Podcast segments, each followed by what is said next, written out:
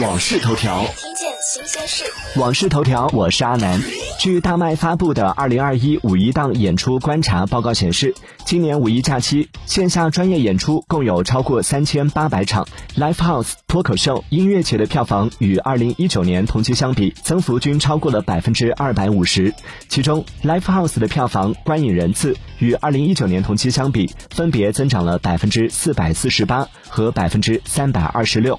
有超过四成的用户选择音乐节作为度假休闲首选，有超过六成的音乐节用户选择跨城观演。音乐节票房和观影人次与二零一九年相比，分别增加了百分之二百五十二和百分之一百七十三。订阅关注网讯头条，了解更多新鲜事。